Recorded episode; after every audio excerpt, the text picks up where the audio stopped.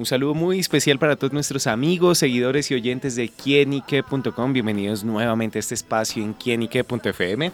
Bueno, hoy nos acompaña un amigo de la casa, Juan Romero, más conocido como el metalero, que nos acompaña aquí en estos micrófonos porque hoy 13 de marzo se cumplen 60 años, o mejor, cumple 60 años el gran Fito Páez, este músico, compositor, eh, poeta, escritor, algunas veces también ha hecho una que otra cosa en cine y sin duda uno de los símbolos de la música en Latinoamérica que llega a este onomástico, a estos 60 años y que sin duda ha dejado un legado importante en toda su música. Y por eso Juan, el metalero, nos acompaña aquí para analizar un poquito su obra, hablar de su legado y por supuesto de esa música y por qué ha trascendido tanto en varias generaciones aquí especialmente en Latinoamérica. Juan, bienvenido a este podcast acá en quinique.com. No, pues David, definitivamente un tema maravilloso. Roberto Páez, el Rosarino, 60 años y una obra de la que seguramente hay demasiado que, que decir y también algunas anécdotas que contar. Bueno, Fito Páez, bueno, llega a 60 años, justamente para algunos increíble, para algunos no tanto, porque él como que lleva todavía esa jovialidad, a pesar de la edad, músico que también se desarrolló muy, muy joven, eh, reclutado, por llamarlo de alguna forma, por Charlie García. ¿Y a qué se debe principalmente que la obra de Fito haya trascendido también durante varias generaciones y pues en los últimos años? Pues vea, eh, la formación musical de Fito Páez es una formación musical muy compleja, o, con una historia muy interesante porque él comenzó estudiando piano como lo hacía Charlie García estudiando piano clásico con una eh, institutriz que iba hasta su casa, pero se le dificultaba mucho la lectura de las partituras. a él no le gustaba No le gustaba y, y, entonces comenzó fue a entrenar más el oído, pero eso hizo que se alejara un poco de esa parte clásica y comenzara como a explorar. Se le dieron las cosas y, y muy joven Charlie García lo reclutó para que hicieran el Piano Bar. Fue uno de los álbumes que grabaron juntos. Diría yo que hay un gran porcentaje de influencia de Fito Páez en ese álbum en los teclados. Ya más adelante se lanzaría como solista con su primer álbum del 63, que es el año en que él nació, el 63, para ya más adelante ya empezar a, a sacarla del estadio con el amor después del amor. Bueno, sin duda, como muchas personas traía ya como esa estrellita, porque ya para que un tipo como Charlie García cogiera a un pelado de que venía de Rosario, ni siquiera era de Buenos Aires, y, traerlo a, un proyecto musical como lo fue Piano Bar, uno de los grandes discos solistas de Charlie García, pues ese Fito tenía, tenía algo. Tenía un gran feeling y sobre todo era, también un gran pianista, siempre un hombre con una influencia grande en el tango. Los sonidos folclóricos han sido para Fito Páez algo muy fundamental. Si uno escucha la canción, por ejemplo, Giros, se da cuenta que básicamente es un tango o, Cadáver Exquisito también tiene ese tipo de sonoridades muy pianísticas que hacen que, que Fito Páez tenga ese sello personal tanto para lo que hizo con Charlie García como para toda una trayectoria de más de 40 años que, lo hemos visto, además que en Colombia ha estado cualquier cantidad de veces, ¿no David? Claro, cada, prácticamente cada año cada año, yo he estado en ya tres conciertos de Fito Páez. El primero fue en el 2013, fue hace 10 años en noviembre. Cuando se iba a presentar con Charlie. Cuando se iba a presentar con Charlie fue el 13 de noviembre del 2013 en el Coliseo El Campín, todavía existía el Coliseo El Campín. Yo estuve ahí ese día. Fue buenísimo y fue el estreno mundial de Yo Te Amo, del álbum que salió los 20 años del amor después del amor. Ese día Charlie García no pudo salir porque dijeron le había dado un preinfarto, luego se supo que era un pico de alta tensión pero, pero el show de, Fito Páez incluso fue tan bueno que para muchos fue como, bueno, por lo menos vimos un muy buen show de Fito Páez a, falta del maestro, ¿no? Claro, bueno, pues sin duda esa esa, esa huella que ha dejado Fito a través de los años y me pongo a pensar escuchando también a Juan que Fito ha pasado por varias etapas musicales. Bien esos inicios, un poco del New Wave, más esas influencias del tango que traía, más lo aprendido, supongo yo también con, con Charlie García. Y me quiero detener en un álbum que habla como de esa oscuridad de Fito Páez, que fue el Ciudad de Pobres Corazones del año 1986, que bueno, tiene eh, precedido de, una tragedia familiar y que sin duda muestra ese ya otro, otro Fito también muy joven y pasar como por esas emociones tan de unos picos tan altos y tan bajos y reflejados en la música que sin duda y eso llevó a que Ciudad de Pobres Corazones también como que expandiera mucho más su, su, carrera por Latinoamérica. Eh, sí, digamos que es una canción y es un álbum que son dedicados a la hostilidad de las ciudades, son dedicados a, al dolor pues que existe como en esas barriadas y a las que Fito Páez termina cantándoles muchas veces. Una persona que como me lo decía un amigo David Valdeón, escritor, eh, es un hombre que siente y que le duele el mundo. A Fito Páez le duele el mundo y por eso constantemente trata de, de, visibilizarlo. Eh, habla de las guerras, es un hombre que habla constantemente también de lo que fueron las Malvinas y todas esas confrontaciones eh, internacionales de su país.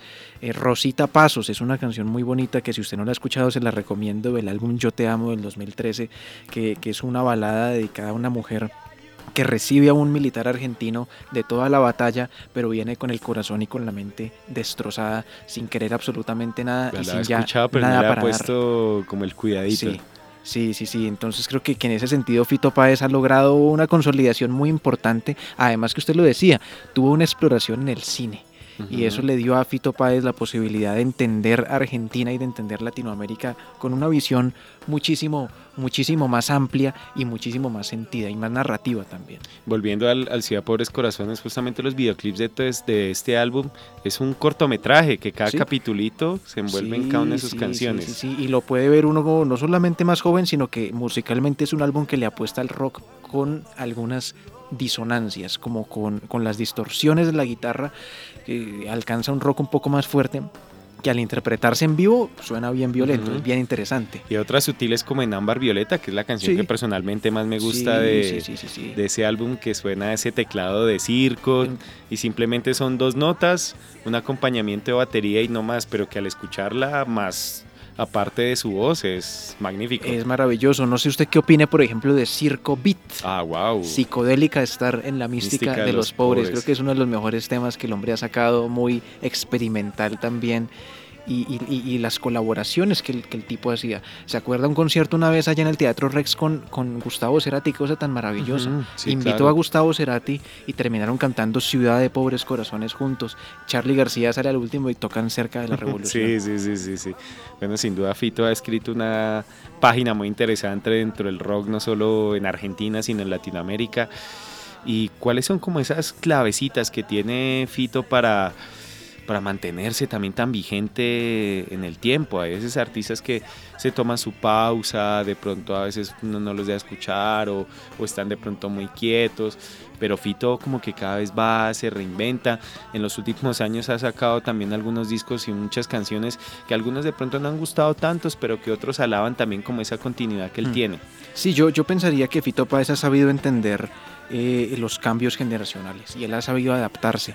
Si bien es cierto, él comenzó con una generación y con un estilo distinto y con unas capacidades tecnológicas distintas, él como que ha sabido leer lo que los jóvenes quieren, los jóvenes de cada época además, no solamente estoy hablando de, de, de la hora, y eso le ha permitido a Fito Páez mantenerse vigente. También su manera de ser tan jovial y de uh -huh. estar arraigado un poco como a los discursos del momento le permiten seguir siendo una voz que es escuchada y que a la vez es vigente porque digamos es joven entre comillas, pero sigue siendo un referente que la gente toma con seriedad. Entonces tiene lo bueno de las dos partes, lo bueno de la juventud y lo bueno de la experiencia.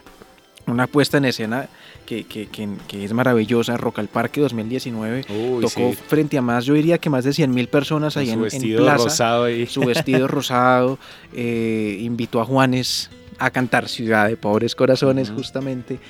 Y, y, y, tocó temas de la vieja guardia desde, desde Circo Beat o, o, o, bueno, no sé, Rosa, por ejemplo, mm, Gloria, perdón, en, Tumbas, de, la tumbas de la Gloria, que Rosa, hombre, a, a, a, los del último álbum. Entonces creo que Fito Páez sí tiene eso. Además tiene dos hijos muy jóvenes sí. que están aprendiendo música y tengo toda la seguridad de que ese proceso de enseñanza lo renueva mucho a él. No, pues con ese papá también, ¿no? Sí, no a... sí, sí, sí, sí, sí, pero a él, a él se, él se renueva viendo a los jóvenes. Margarita es una de las hijas de él. Y en la Feria del Libro de Bogotá del año 2018, a la que tuve la posibilidad de asistir. En el diario de viajes, ¿no? Que estrenó su diario de viajes, uh -huh. que lo tengo con una firma yo de también, Roberto no, Páez. Yo, es, no alcance, a mí me cerraron la puerta, sí. como anécdota lo cuento, quedan cuatro personas y nos cerraron la puerta. Caramba. Estuve ahí y compré el libro y todo, lo leí obviamente, pero tuve ese, como esa pequeña frustración de no poderlo tener firmado ese día. Tuve sí el placer y tuvimos el placer de ver a Margarita tocando a Jan Tiersen, ¿no? Allá. Creo que, que, que, el, hombre, el hombre va por un muy buen camino. eh, y, y, estoy completamente seguro de que por lo menos le quedan unos 10 o 15 años de productividad amplia. Porque sin que suene feo, de pronto un poco al lado de Charlie García, él ha tenido algunos cuidados personales, aprendido seguramente de la experiencia ajena y... viendo esos espejos. Eh. Viendo, viendo espejos externos, también propios, pero eh, no, no llegando tan al extremo.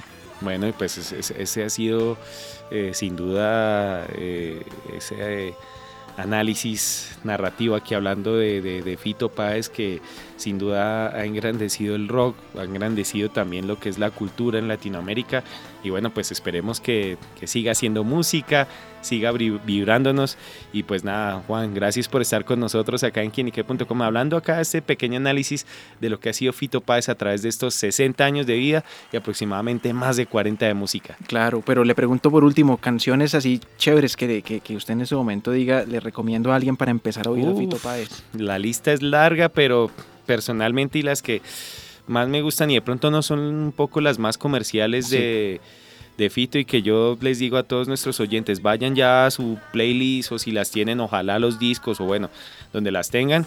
En primer lugar, Pétalo de Sal, que es de Del Amor Después del Amor, del 92. Ámbar Violeta, del Ciudad de Pobres Corazones, del 86. Tatuaje Falso, del EI, del 88. Creo que ese sería mi, mi top 3. Muy bien, y ahorita que viene abril, pues les recomiendo Qué Bello Abril, que hizo ah, con, con, el gran Luis Alberto Spinetta. Oíganse los últimos álbumes, Rock and Roll Revolution del 2014. Es maravilloso. A la portada de Charlie García. La portada es un Charlie García ya ochentero. De ese álbum yo les recomendaría Muchacha, para todos los que estén pasando por relaciones interesantes de conocer a la otra persona. Y mencionemos una bien comercial. Yo digo que 11 y 6 ah, siempre será una gran ternura para, para, empezar a, oír a Fito Páez. Sí, eso sí. Ah, bueno, bueno, y yo vengo a entregar mi corazón. Ah, que la hizo con Pablo Milanés en Madrid. sí falleció recientemente Pablo Miranda. No, sin duda es un compilado de canciones grandísimas que tiene Fito Páez. Pues nada, David, qué, qué, rico, qué rico hablar del gran Roberto Páez en sus 60 años, a quien le deseamos sean muchísimos más. Bueno, gracias Juan por estar con nosotros y a ustedes amigos por estar siempre conectados aquí en Quién y qué, que es el placer de saber, ver y oír más. Nos oímos, a la próxima. Chao, chao.